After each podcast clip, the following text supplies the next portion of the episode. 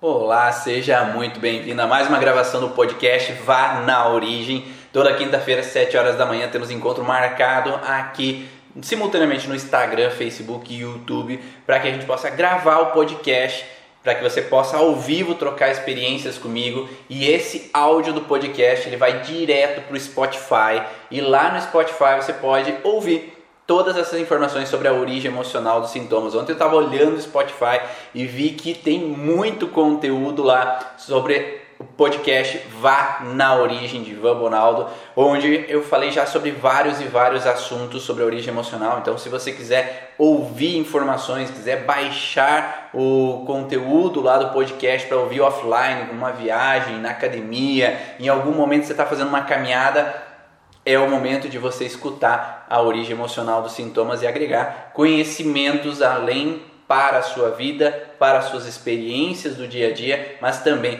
para a profissão que é o trabalho como terapeuta, como terapeuta, como profissional da área da saúde. E hoje vamos falar especificamente sobre o coração partido.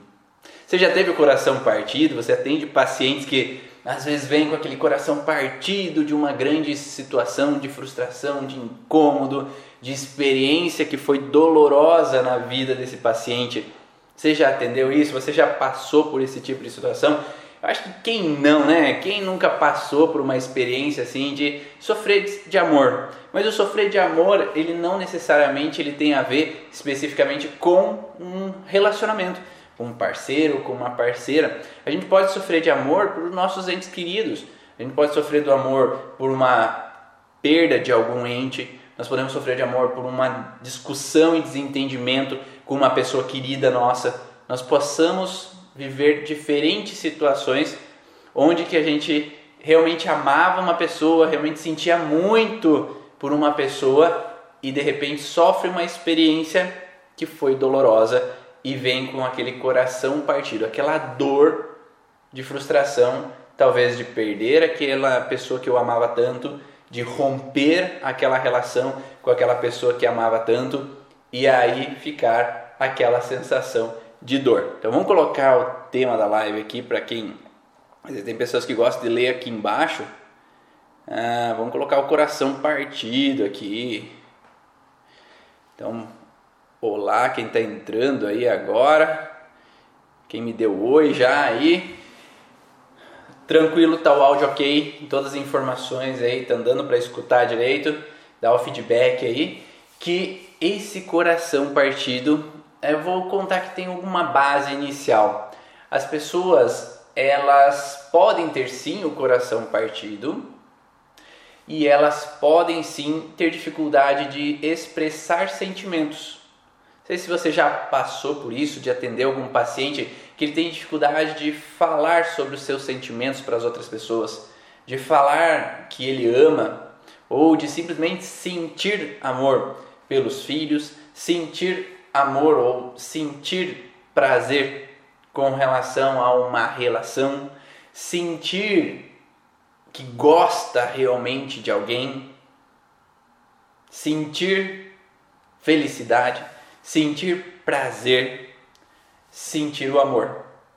Então, essa relação de plenitude, de sentir, nós temos uma base conflitiva inicial que nós podemos olhar quando a gente vai olhar para esse tipo de paciente. Uma das bases é que esses pacientes talvez sofreram algum padrão específico que faz com que eles tentem evitar sofrer de novo. É, e é muito frequente ter esses pacientes na clínica. Aqui, semanalmente, existem esses pacientes. Não sei se para vocês também, mas pacientes que têm uma dificuldade de expressar amor, dificuldade de expressar sentimentos, dificuldade de demonstrar o afeto, existe aos muitos. Por quê? Porque uma das bases dessa expressão de sentimento, expressão desse afeto, está vinculado a eu estar pleno com aquela pessoa. E se eu não estou pleno com aquela pessoa, porque eu vivi sensações de ataque daquela pessoa, não tem como eu demonstrar totalmente um afeto, não tem como totalmente eu demonstrar um carinho se ainda tem uma mágoa de ter me sentido atacado de alguma forma.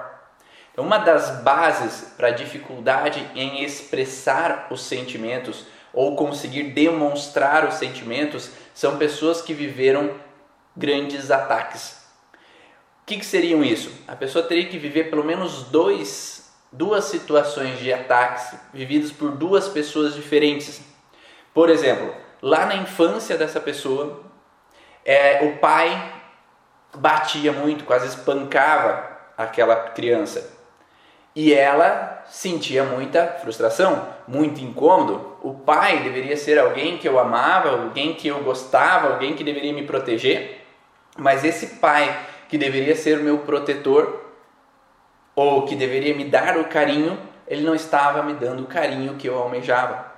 E se essa pessoa permanece durante a vida com essa sensação de que eu nunca aceitei os ataques do meu pai, sejam eles físicos, né, que é esse apanhar ou uma agressão física, ou a mãe, né, um apanhar, uma agressão física que ela promovia, se eu nunca aceitei ou nunca entendi o porquê que ela agiu daquela forma, ou nunca olhei pelo lado dela, que às vezes eu realmente tinha aprontado, eu realmente tinha que ter tido limites naquele momento, se eu guardo uma mágoa nessa relação de desproteção, porque ao invés de me proteger, estavam me agredindo, ao invés de ficarem do meu lado, quando meu irmão vinha brigar comigo, eles ficavam do lado do meu irmão, ou batiam nos dois, ou quando tinha alguma situação na escola que realmente meus colegas fizeram algo e eu fui levado para a diretoria e não era minha culpa, ao invés deles me protegerem, eles me atacavam.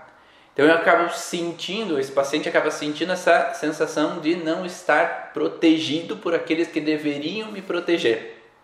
Ou, além disso, eu me senti atacado por aqueles que deveriam me proteger. E o ataque pode ser tanto físico quanto ataque verbal. Se eu me sinto por essa pessoa um ataque verbal de falas, críticas, recriminação, eu me sinto agredido de uma certa forma. E essa agressão, muitas vezes, ela pode impactar a derme. A derme é a camada superficial, né? Então, então, temos a epiderme mais superficial, logo abaixo da epiderme temos a derme. A derme é uma camada de proteção. Essa derme é o que vai dar origem às verruguinhas, as pintas de beleza, as espinhas, os ácaros, os ácaros não, né? As espinhas, os cravos erro falho ali. E aí, quando nós temos essa relação de ataque contra a minha integridade, eu vou entrar num processo de alteração, às vezes, na minha derme. Alteração em alguns tecidos específicos, em uma regiões específicas da derme, que pode ser as glândulas sudoríparas, as glândulas sebáceas, que podem também desencadear às vezes, liberação de oleosidade para algumas pessoas, espinhas, cravos. Então, vão ser uma proliferação tecidual que vai gerar ou colorações, né, ou o, o suor em excesso, ou às vezes aparecimento de cravos, espinhas para esse paciente, que pode ser no rosto, pode ser nas costas, pode ser em algumas regiões é, específicas. E essa sensação, né, esse sentir daquela pessoa de atacado ou desprotegido gera um primeiro bloqueio, causando esse sintoma.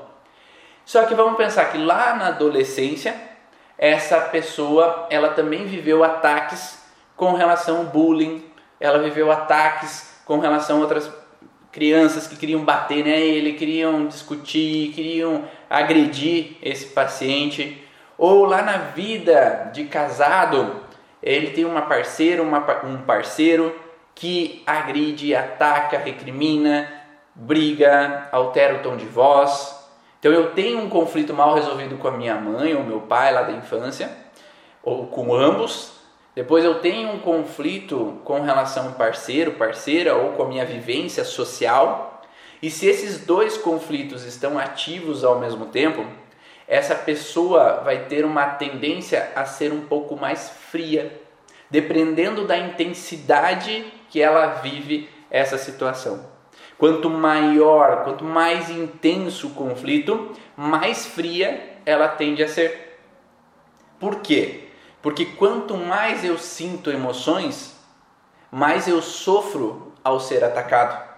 Quanto mais eu tenho uma afinidade com aquela pessoa, mais me dói os ataques dela, mais me dói os confrontamentos, mais me incomoda as frustrações pela ação de crítica, pela ação de ataque ou pela ação de desproteção. E isso vai fazer com que eu entre num padrão, ou não necessariamente consciente, eu não vou ter consciência assim, ah, agora eu não quero mais sentir amor. Tem pessoas que sentem isso, né? Agora não quero mais sentir nada por aquela pessoa, porque senão eu só sofro com aquela pessoa. Não quero mais sentir amor, não quero mais sentir afeto, não quero mais é, ter emoções com relação àquela pessoa.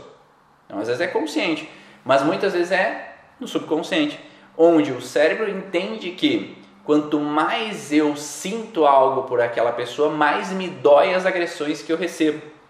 E aí essa pessoa começa a reduzir os sentimentos, reduzir o amor, reduzir a felicidade, porque quanto mais eu sinto, mais me dói se eu sou atacado. É, eu tive uma vez uma mulher que, que ela, ela reduziu a felicidade como uma forma de proteção. Por quê?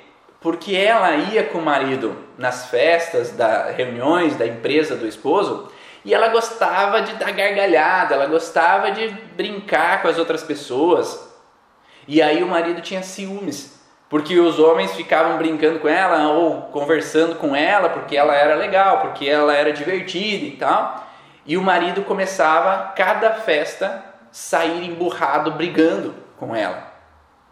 Ou dava aquele puxãozinho nela, né? Ou se toca e para de gargalhar, para de chamar atenção. Então essa sensação de ser atacada, atacada, atacada, atacada, atacada, né? Festa em cima de festa, faz com que é melhor eu ser fria, é melhor eu não ter grande felicidade, é melhor eu não demonstrar tanto gargalhadas para não ser atacada. Não é assim com a gente? Ah, no meio da rua eu não posso dar gargalhada, no meio da rua eu não posso chamar atenção, porque as pessoas vão me olhar com um olhar de ataque, vão me olhar de atravessado.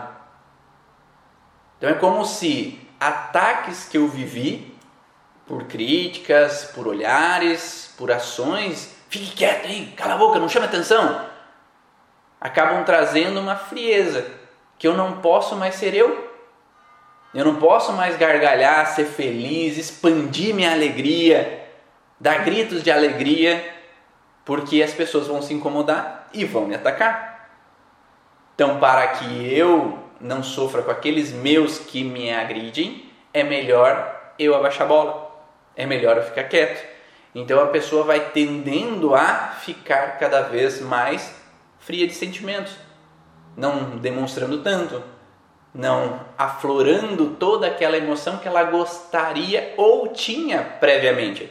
Não sei se faz sentido isso para vocês, me dão um, um, feedback aí se, se vocês já conseguiram encaixar com algum paciente, já conseguiram encaixar com alguma vivência que vocês tiveram mesmo, de que às vezes não poderiam ser vocês por medo às vezes de um ataque.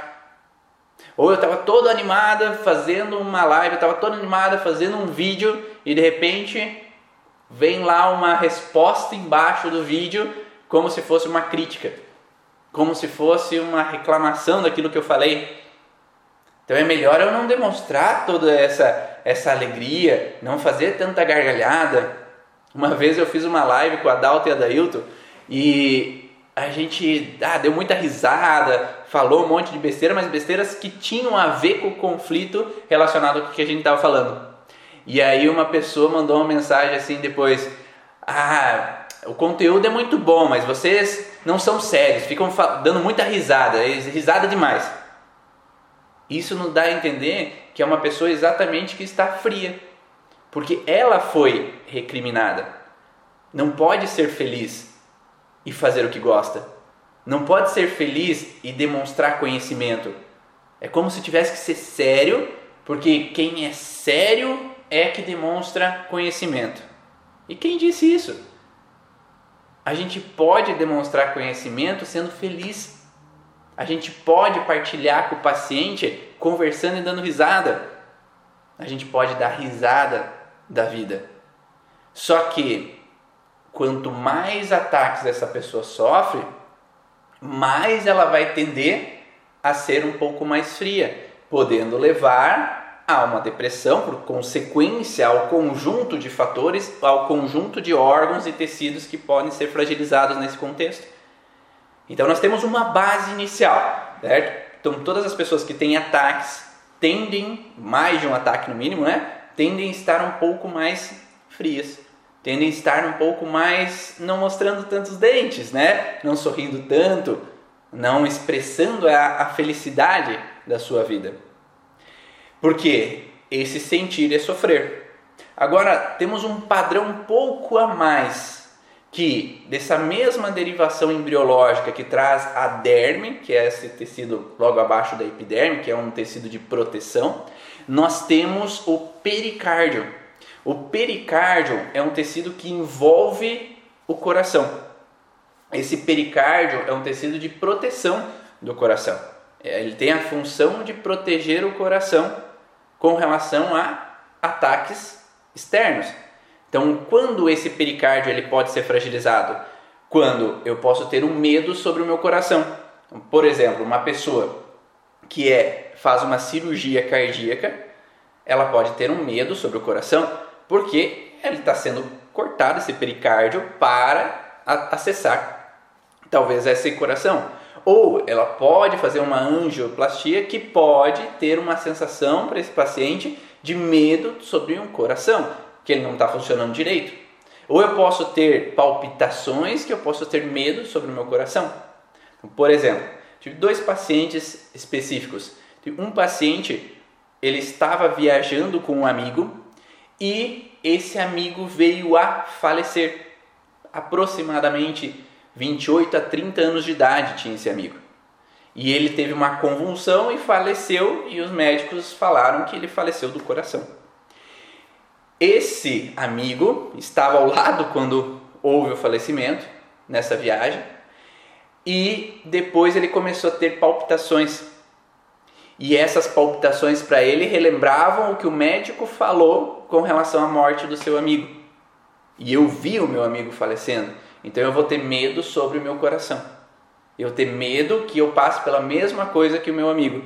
Então esse medo sobre o coração, de um ataque sobre o meu coração, que tenha algo errado com o meu coração, ele pode gerar uma fragilidade no pericárdio, desencadeando então uma alteração nesse pericárdio, que pode desencadear uma pericardite na fase pós-estresse. Eu tive um outro paciente que foi diagnosticado com uma obstrução da artéria coronária, só que ele não poderia ser feito a cirurgia ou angioplastia, é, e por causa da artéria ser um pouco escondida, e ele precisava fazer uma cirurgia de peito aberto. Então ele vivencia uma situação onde ele vai ter que abrir o peito para acessar o coração. O médico vai ter que abrir o peito para acessar o coração. E aí, para esse paciente, ele tem um medo sobre o coração, porque a cirurgia também não é tranquila, né? Então é uma agressão, é abrir o, externo para que tenha acesso até o coração. E aí esse medo sobre o coração ele gera uma frieza. É, por quê? Porque quanto mais eu tenho emoções, mais me dói se algo acontece. Então eu tenho que ir para a cirurgia mais frio. É como um médico que vai para uma cirurgia e se ele não for frio, ele não vai conseguir fazer a cirurgia do coração. Às vezes ele vai começar a tremer, ele vai ter medo que o paciente morra. Então ele tem que estar mais frio. É uma necessidade biológica ou uma pessoa que vai para o exército, ele é treinado a ser mais frio através de ataques, ataques, ataques que ele sofre dos superiores, por agressões por estar no meio do açude lá gelado, por agressões de estar sido jogado no meio do mato e estar com medo, desprotegido porque algo pode acontecer. Então ele está vivenciando grandes ataques, grandes desproteções que acabam fazendo com que ele fique mais frio, para que a hora que ele chegar lá ele possa puxar o gatilho. Porque se ele não for frio, ele não vai querer matar outra pessoa. Se nós não estivermos frio de coração, eu vou ter empatia com as outras pessoas e eu não vou querer matar e nem morrer. E aí eu vou ter realmente uma sensação que é melhor fugir dessa, dessa situação, dessa guerra. Então os soldados são treinados para isso, para serem frios naquele momento, que possam matar e não ter nenhum sentimento. Quanto como aconteceu em outras guerras, podem matar crianças, podem estuprar mulheres e não estão nem aí naquele momento. Depois, muitas vezes, vem o estresse pós-traumático trazendo, trazendo sonhos, pensamentos e quanto acontece, como tem vários artigos científicos falando dos soldados americanos que têm grandes pavores, grandes frustrações nesse sentido. E aí, nesse paciente que foi aberto o peito para fazer a cirurgia, depois ele começou a ter alguns momentos uma alteraçãozinha cardíaca, como se fosse um pulsar, uma taquicardia. E aí, como já foi mexido sobre o coração dele, ele já tinha medo sobre o coração. E aí ele poderia pensar que a cirurgia não foi eficiente, que algo vai acontecer comigo, que eu vou morrer e deixar minha esposa, que eu vou morrer e deixar minha enteada ou minha filha. E aí entra uma alteração também nesse contexto cardíaco. Só que nesse momento que ele vive essa situação, que ele foi atacado sobre o coração e ao mesmo tempo tinha medo pelo coração, ele tem dois conflitos ativos ao mesmo tempo. E isso deixava ele mais frio. E ao deixar ele mais frio, ele tinha dificuldade em expressar sentimentos. Então as pessoas até na face, elas não conseguem mudar a face elas não fazem um sorriso mexendo os olhos, né? Um sorriso verdadeiro. Elas não conseguem demonstrar aquela face do sentimento verdadeiro, porque elas estão vivendo essa situação de ataque, perda de proteção. E aí essa frieza, ela é transparente até mesmo às vezes no rosto. Nesse caso, os citados pode ser se ser frio com algumas pessoas e com outras não, ou seria frio no geral? Pode ser sim frio com umas pessoas e outras não. Por quê? Porque essa frieza acontece na fase ativa de estresse. Então, por exemplo, se eu estou com meus amigos, se eu estou no meu trabalho e lá não é o conflito onde eu me sinto atacado, eu não estou em fase ativa de estresse. Eu estou em fase PCL, pós-estresse. Então, nesse lugar do trabalho com os amigos, eu não estou em fase ativa. E aí eu posso ser normal. Eu posso dar afeto, ah, vamos lá, dar risada e tudo mais. Só que no lugar onde é que eu me sinto atacado, no lugar ou por quem eu me sinto agredido, eu posso ser frio. Tá? E, claro, nós temos sempre um contexto de vítima e agressor. Então, às vezes a pessoa se sente uma vítima. Mas às vezes no casamento, por exemplo, os dois podem se sentir vítimas e nenhum ser o agressor. Porque um deduz algo do outro sem ter o diálogo, sem ter a compreensão, sem findar algumas situações que não foram resolvidas anteriormente, de não ter às vezes aquela troca, aquela partilha de informações aquela partilha de entendimento do porquê que o outro está emburrado, do porquê que o outro está olhando de canto de olho, o porquê que o outro deu uma bufada ali para mim e eu acabo me sentindo agredido porque talvez eu associo que aquela bufada da minha esposa tem a ver com a mesma bufada que a minha mãe fazia quando eu era criança. Que aquele olhar do meu esposo tem a ver com o mesmo olhar que meu pai fazia quando criança. E essa vítima, ela é uma criança.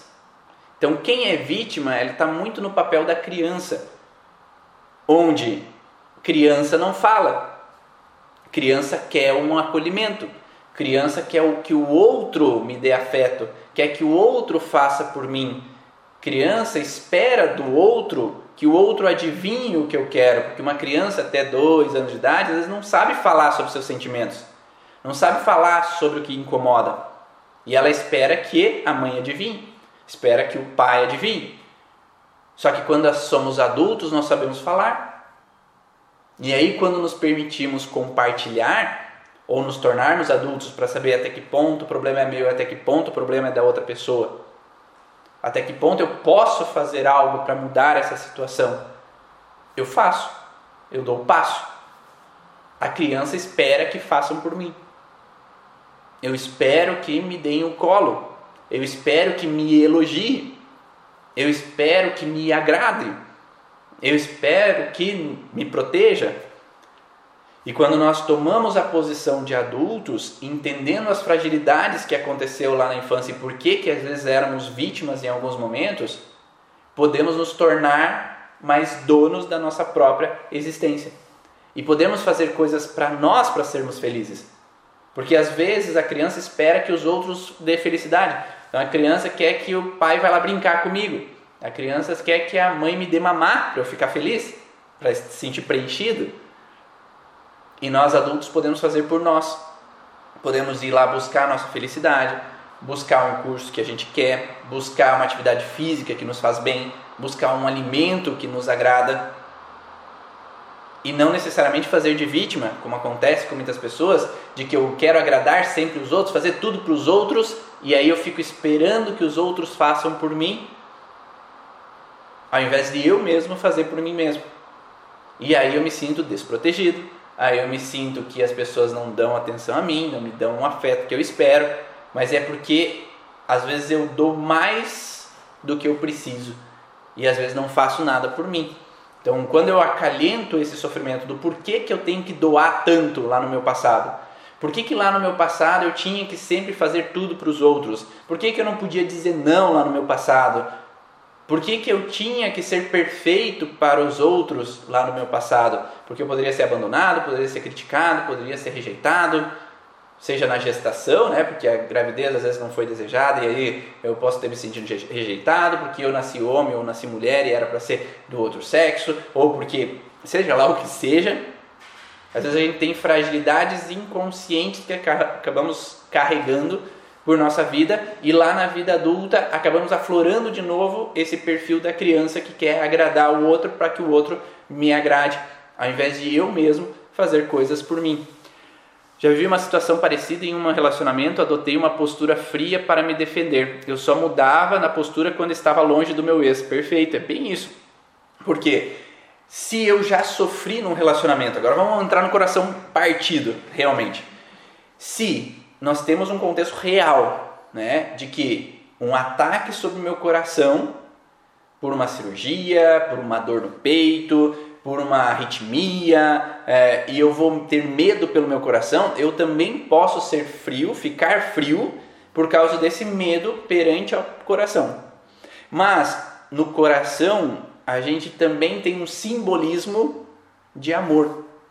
É como se o coração fosse a nossa base do afeto, do amor.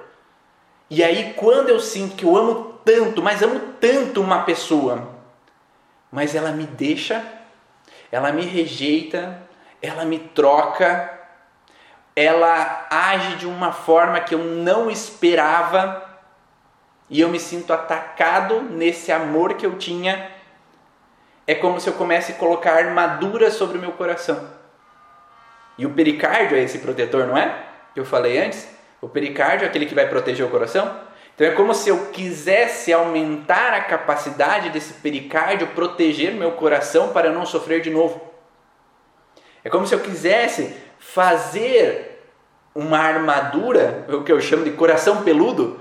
Eu vou colocar pelos sobre o coração para que o, os pelos protejam o meu coração, porque é assim no braço, é assim na perna. A gente não tem pelos em alguns lugares para proteção, a gente tem pelos para proteção ao sol. Então é como se eu colocasse uma proteção para evitar sofrer de novo. Então eu fico mais frio a um novo relacionamento, eu não consigo mais ter as borboletas no estômago, eu não consigo mais sentir aquele prazer, aquele amor para não sofrer de novo. Mas sempre esse paciente tem que ter no mínimo duas situações de coração partido. Eu tive meu pai, o paciente teve o pai lá na infância, que eu amava tanto e separou da minha mãe e foi embora. eu amava tanto minha mãe, mas ela preferia o meu irmão, e aí eu me sentia de coração partido, porque eu me sentia rejeitado, porque eu me sentia desprotegido ao amor dela, e não por má intenção, às vezes não é má intenção do pai e da mãe, às vezes eles estão vivendo grandes dramas, e aí, na grande maioria das pessoas, quando eles têm essas mágoas ao pai e à mãe, eles acabam replicando isso na sua vida de relacionamento.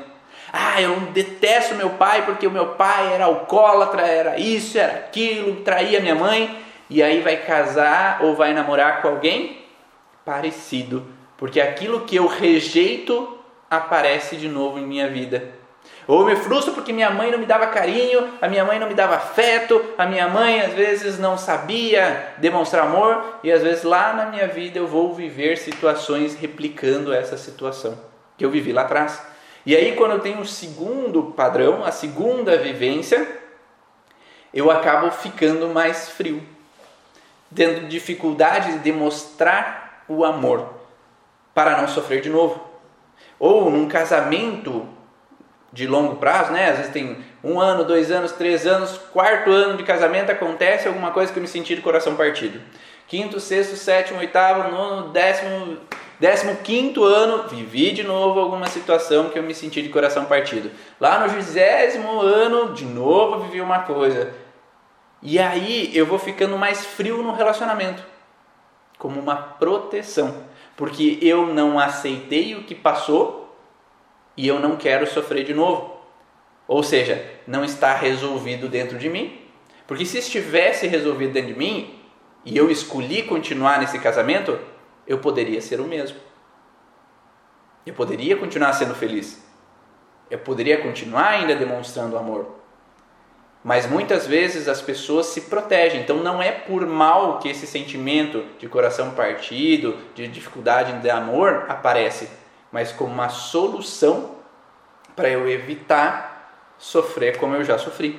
Tá ficando claro? Tá dando para entender, pessoal? Ah, e é muito frequente isso. Porque o nosso cérebro não quer que a gente sofra de novo. Não quer que eu viva de novo um coração partido.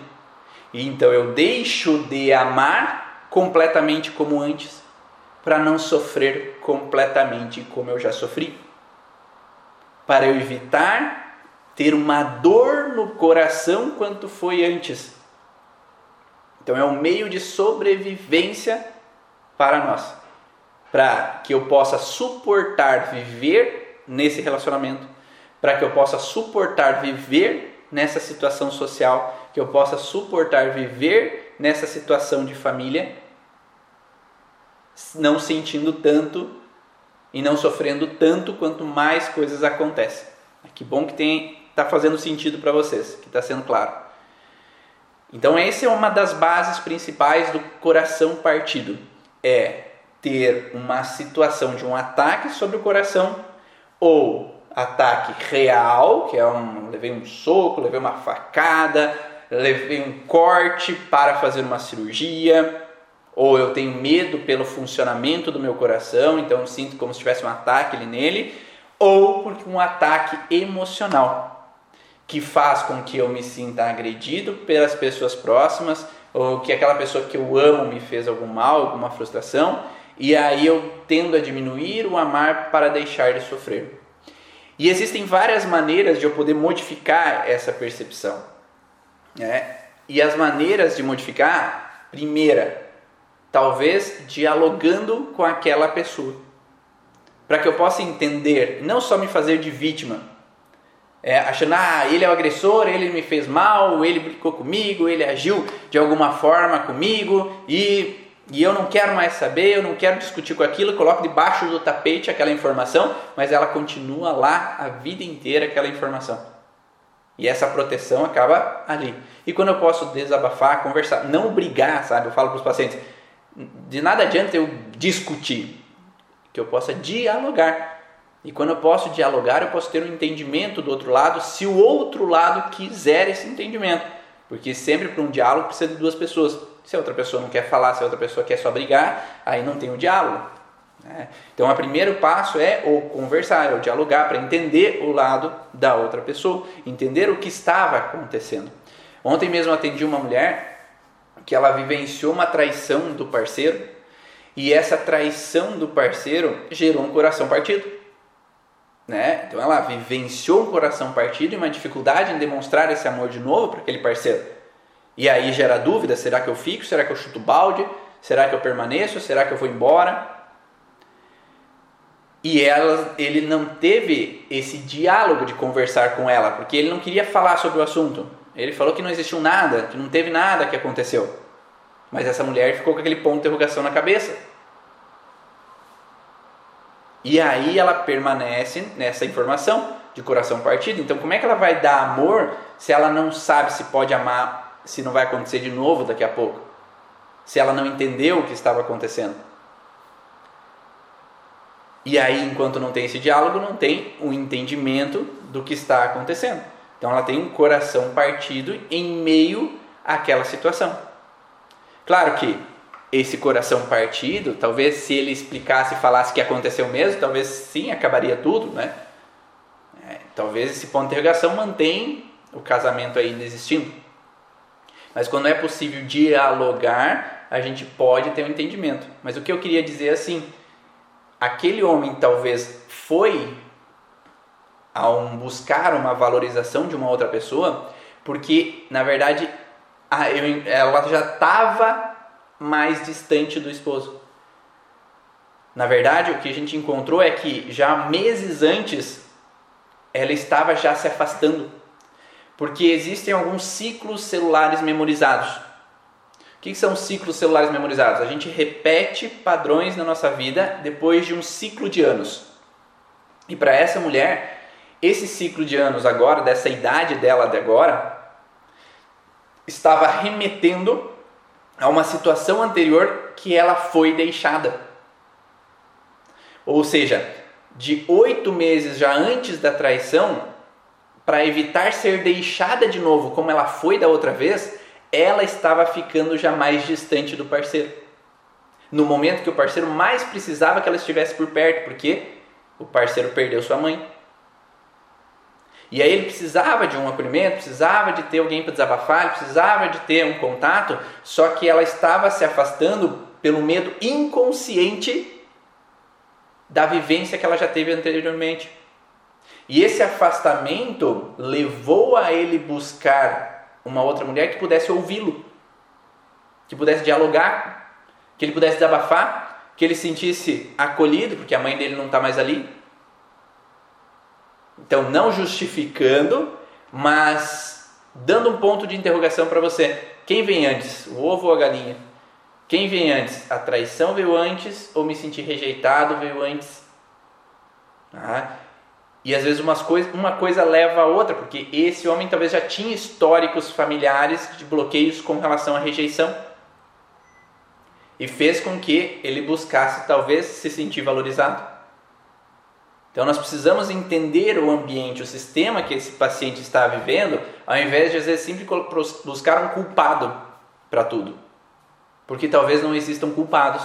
As coisas simplesmente acontecem porque nós estamos cegos com relação ao que estamos vivendo, o que estamos fazendo. E quando nós abrimos a viseira, nós podemos enfim ser felizes. Enfim, viver um relacionamento extraordinário. Podemos ser felizes, nos divertir, aproveitar e curtir a nossa vida. Tipo, fui noiva, amava muito e ele me deixou, aí preferi não me abrir para viver algo novo. Perfeito. Então, às vezes a pessoa fica o resto da vida sem viver um outro relacionamento porque doeu muito me sentir rejeitado. E isso às vezes vem de históricos familiares também, de rejeições prévias que a avó, a mãe viveu, o pai, o avô viveu na história da família, que já traz um padrão assim. Então, é, coração partido gera um, uma sensação de dificuldade em expressar o amor, expressar o que eu sinto. E aí essa frieza, ela pode ser trabalhada no diálogo, ela pode ser trabalhada com terapia, né? Se eu vou buscar um terapeuta, seja uma psicoterapia, eu vou buscar um terapeuta que trabalha com origem emocional, vou buscar um profissional que entenda dessa relação mente-corpo, para que possa entender aonde que está o início disso tudo. Que pode ser lá num padrão transgeracional, que pode ser num padrão de vivência dessa paciente, e que ao mudar aquela percepção nós possamos trazer de novo a alegria de viver. Nós possamos trazer de novo o amor à tona. Que essa pessoa possa voltar a amar, voltar a vivenciar esse grande amor. E também podemos trabalhar às vezes através de uma carta terapêutica, onde esse paciente vai poder escrever tudo que gostaria de ter escrito ou falado para aquela outra pessoa naquele momento, só que não vai entregar, mas é como se fosse um desabafo. Aquela pessoa vai imaginar como se a outra pessoa estivesse na frente falar tudo que gostaria de ter falado e nunca pôde. Porque o fato de eu expressar para o nosso subconsciente, ele demonstra como se eu estivesse fazendo o processo. O cérebro não entende o real do imaginário. Se eu imagino o que eu estou fazendo, é como se o cérebro entendesse que eu estou fazendo. E aí é como se fosse um expressar aquilo que a vida inteira eu deixei debaixo do tapete.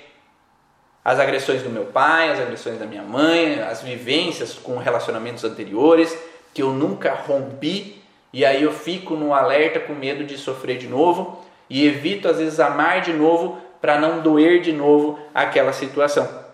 E aí, muitas vezes, o cérebro não entende o primeiro relacionamento, o segundo relacionamento, o terceiro relacionamento. Relacionamento é relacionamento. Então, se eu sofri no primeiro relacionamento, às vezes eu tenho medo de sofrer de novo no segundo relacionamento, no terceiro relacionamento, porque o cérebro entende que é a mesma situação. E aí vai deixando uma fragilidade e um processo que pode desencadear um grande sintoma físico ou emocional. Esse coração partido pode gerar infarto fulminante se não for perdoado até nove meses após o início do conflito, desde que ele não seja só um conflito de pericárdio.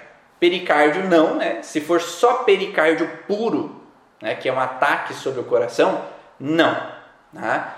Agora, existem conflitos de pericárdio que estão associados ou a um contexto de musculatura, que é o miocárdio, Daí sim, é, como você falou, se tem uma necrose tecidual do miocárdio junto, sim, daí você pode ter um infarto do miocárdio, ou você pode ter um ataque cardíaco se tem um conflito de perda territorial. Né? Se eu fico nove meses continuamente, aquele exemplo que eu dei antes, assim, ah, ele está frustrado com a esposa, e mas quando vai para o trabalho, quando vai para os amigos, ele relaxa. Então ele não está continuamente nove meses. Ele vai para casa, ele fica estressado. Sai de casa, ele relaxa. Vai para o trabalho, é, relaxa. Vai para casa, ele fica no estresse. Então ele fica indo e saindo do conflito. Então ele não está continuamente nove meses. Mas se eu, é tão grande que eu fico continuamente, vamos pensar assim: é, o pai faleceu, né, e é o que é chamado na medicina convencional de é, síndrome do coração partido. A síndrome do coração partido na medicina ela tem a ver com um conflito que altera o miocárdio, principalmente na lateral esquerda do miocárdio. Nesse contexto de alterações de miocárdio, eles falam que a grande maioria dos pacientes que tem a síndrome do coração partido, ele tem o miocárdio afetado e a maioria viveu uma perda muito dolorosa. E aí o que, que a gente pode pensar? Essa perda muito dolorosa também é um coração partido. Por exemplo, eu trabalhava com meu pai e o pai faleceu e o pai era tudo para mim. Eu amava muito ele. E o miocárdio ele gera uma sensação de sobrecarga. Então eu trabalhava com meu pai e agora sobrou tudo para mim. Ele me deixou na mão. E agora eu tenho que dar sustento para minha mãe, para minhas irmãs, para os meus filhos, para minha esposa e eu tenho que dar conta. Então há uma sobrecarga envolvida.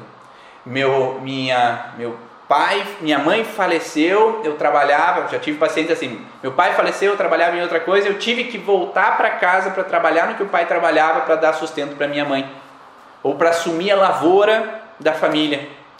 E aí eu me sinto sobrecarregado num coração partido porque pai era tudo para mim e eu assumi esse papel. O pai faleceu e ele era quem eu mais amava e agora eu assumi a empresa e eu me sinto sobrecarregado porque eu não entendo nada daquela empresa, eu não entendo nada dessa função. E eu tenho que dar conta, eu tenho que dar conta, eu tenho que dar conta, eu tenho que dar conta. Aí o miocárdio está fragilizado. E aí, nove meses de conflito ativo de miocárdio, então nove meses de tensão, porque havia dívidas, havia situações conflitivas, havia problemas na empresa, sociedade. E aí, esse problema na sociedade sobrecarregou essa pessoa. E depois de nove meses, quando o sócio vendeu a empresa, quando eh, deu tudo certo, começou a ser todo pago as dívidas, aí a pessoa tem um infarto. Tá? Então, quando ela relaxa a essa situação. Vou ter que fazer o curso origem, pois existem variantes sutis na leitura. Isso sim. Então, existem sempre variantes, por isso que eu cobro muito no curso. Detalhes e especificidade. A especificidade é importante. Cada detalhe é importante. Tenho feito, é, eu e o Cleverson aqui do, do Instituto Ivan Bonal, a gente tem feito um trabalho com o Claudemir para exatamente mapear as especificidades da empresa que a gente não olha. O que lá a gente deixa passar e sobrecarrega a gente. Porque a especificidade é importante. Quando a gente não é específico com olhar as coisas, a gente não está no lugar certo. Pode ser na nossa empresa, porque a gente deixa essas especificidades, sobrecarrega, porque de última hora eu lembro que eu tinha que fazer determinada coisa. Ou porque no paciente eu deixo de olhar algum detalhe, daí eu vou ter que olhar na outra sessão, porque eu deixei essa especificidade passar, porque eu não tinha consciência dela. Então é sempre ser específico ajuda a gente ter mais resultados. E é esse o nosso objetivo, é ser o máximo específico possível para fazer com que o paciente possa fluir e ter um resultado mais rápido, mais fluido e evitar às vezes um transtorno que possa ser pior a live sempre fica gravada, pessoal. Depois ela, essa live vai para o podcast. Né? O podcast vai na origem, que é lá no Spotify. Você pode baixar, ouvir ele e receber essas informações.